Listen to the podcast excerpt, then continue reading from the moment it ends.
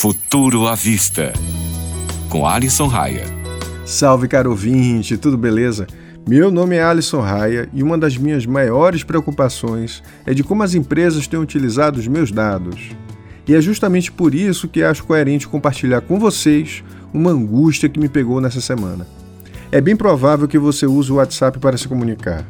O aplicativo, lançado em 2009, foi comprado em 2014 pelo Facebook e agora, mais de seis anos depois, algumas alterações nos termos de utilização da plataforma levantaram questionamentos nas redes. A partir do dia 8 de fevereiro, os usuários deverão aceitar o compartilhamento das suas informações com o Facebook e, caso declinem o termo, não será possível mais utilizar o mensageiro. É isso mesmo.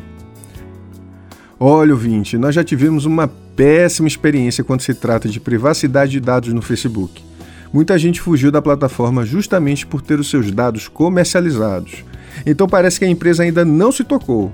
Para você ter uma ideia, o aplicativo Signal, o mensageiro que promete 100% de privacidade do usuário, já ultrapassou o WhatsApp em número de downloads recentes na Play Store.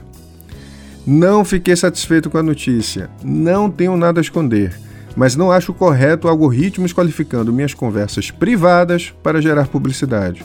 É bom lembrar que o uso do WhatsApp não é apenas recreativo, mas para muita gente é um dos principais canais de relacionamento profissional. E você, achou o que das alterações na plataforma? Vai lá no nosso Instagram, o endereço é ufuturavista e comenta lá o que você pensa.